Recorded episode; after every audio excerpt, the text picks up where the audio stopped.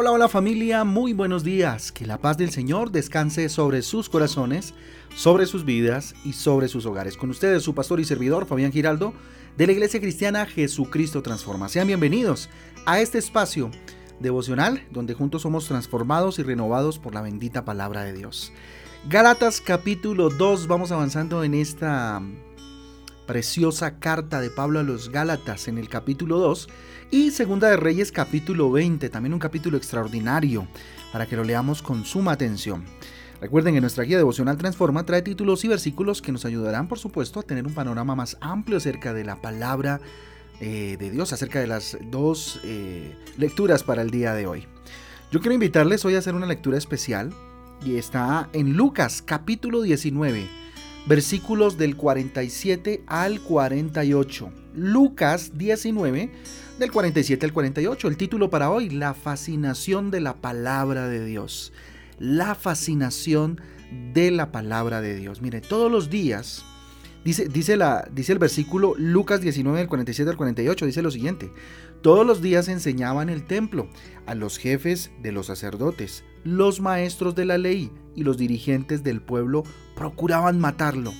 Sin embargo, no encontraban la manera de hacerlo porque todo el pueblo lo escuchaba con gran interés, con gran interés. Mírenlo, interesante. Eh, fíjese nuevamente en esa expresión, ¿no? En la última, subrayémosla, dice, porque todo el pueblo lo escuchaba con gran interés. La palabra de Jesús era fascinante. La palabra de Jesús llegaba al corazón. La palabra que Jesús emanaba de su boca era alimento para el pueblo, generaba fascinación, generaba, eh, era maravillosa ¿cierto? Y generaba tal vez, pues, por supuesto, gozo, paz, generaba todo eso en el corazón. Mire, otra versión de ese texto de la Biblia dice que el pueblo lo escuchaba con mucha atención. Esto lo dice la versión Reina Valera, pero la actualizada, ¿sí? Tremendo. Mire, en el Evangelio de Mateo, cuando Jesús terminó el llamado Sermón del Monte, ¿recuerdan?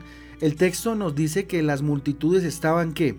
maravilladas de su enseñanza, porque les enseñaba como quien tiene autoridad y no como los escribas. Mateo capítulo 7 del 28 al 29. Ahí puedes encontrar esta, este fragmento, ¿no? Dice, maravilla, eh, eh, perdón, maravilladas de su enseñanza, ¿cierto? Multitudes maravilladas de su enseñanza, porque les enseñaba como quien tiene autoridad y no como los escribas. Jesús enseñaba con tal eh, seguridad, por supuesto, de lo que está diciendo, porque era su palabra misma que generaba eh, algo en el interior, en lo profundo del corazón de aquellos que lo escuchaban. La palabra de Dios sigue siendo entonces fascinante. Si, si ya no hay fascinación al leerla, pues hay que eh, revisar nuestro corazón, revisarnos cómo estamos, porque la palabra de Dios sigue siendo fascinante, sigue siendo cautivadora en nuestros días. Hoy en día las enseñanzas de Jesús están registradas en la Biblia a nuestra disposición, están aquí a la mano. La realidad que hoy estamos viviendo en el mundo la vemos reflejada en las palabras de Jesús, en lo que había de venir y en cómo responder frente a los desafíos que nos propone el mundo. Eso está en las enseñanzas de Jesús. Es fascinante cómo en la palabra de Dios encontramos todos los días, como lo hemos, hemos hecho a través de este ejercicio del audio, ¿cierto? Y de la lectura de la palabra de Dios, yo creo que usted todos los días se sorprende, por supuesto, de ver cómo Dios es tan real, es tan cercano a la realidad que hoy estamos viviendo. Entonces, si quieres conocer a Jesús, si quieres conocer sus enseñanzas, debes conocer la Biblia.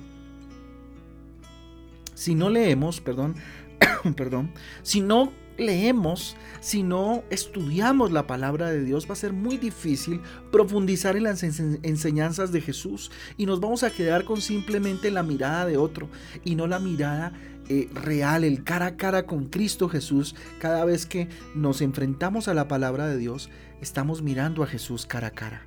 Así que lea la Biblia diariamente. Miren, yo sé que este es un pedido que se vuelve, ah, no sé, me imagino aburridor. El pastor siempre dice lo mismo. Pero es en la Biblia donde encontramos las enseñanzas de Jesús. Es en la Biblia donde realmente encontramos lo que necesitamos para nuestra vida y para que no nos metan los dedos a la boca. Perdónenme la expresión. Pero hoy se han levantado muchos eh, no sé, gurús o, maestros supuestamente de la palabra que lo que hacen es tergiversarla. Por eso lo importante de conocer de primera mano a Jesús a través de la palabra de Dios. Y vas a ver, tú también quedarás maravillado en sus enseñanzas y vas a ver cómo se acerca Jesús a ti de una, de una manera tan palpable, ¿cierto? Que solamente lo podemos encontrar en la palabra de Dios. Conoce la palabra de Dios, lee la Biblia cada día. Si lees cuatro páginas de la Biblia por día, pues lograrás leerla en menos de un año, rapidito.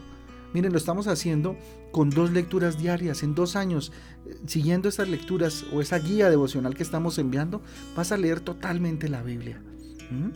De una manera mm, pues, rápida, de una manera muy, eh, también muy comprensible, ¿verdad?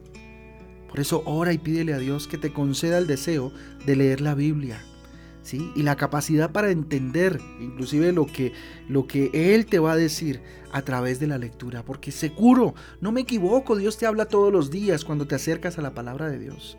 Algo te va a decir el Señor.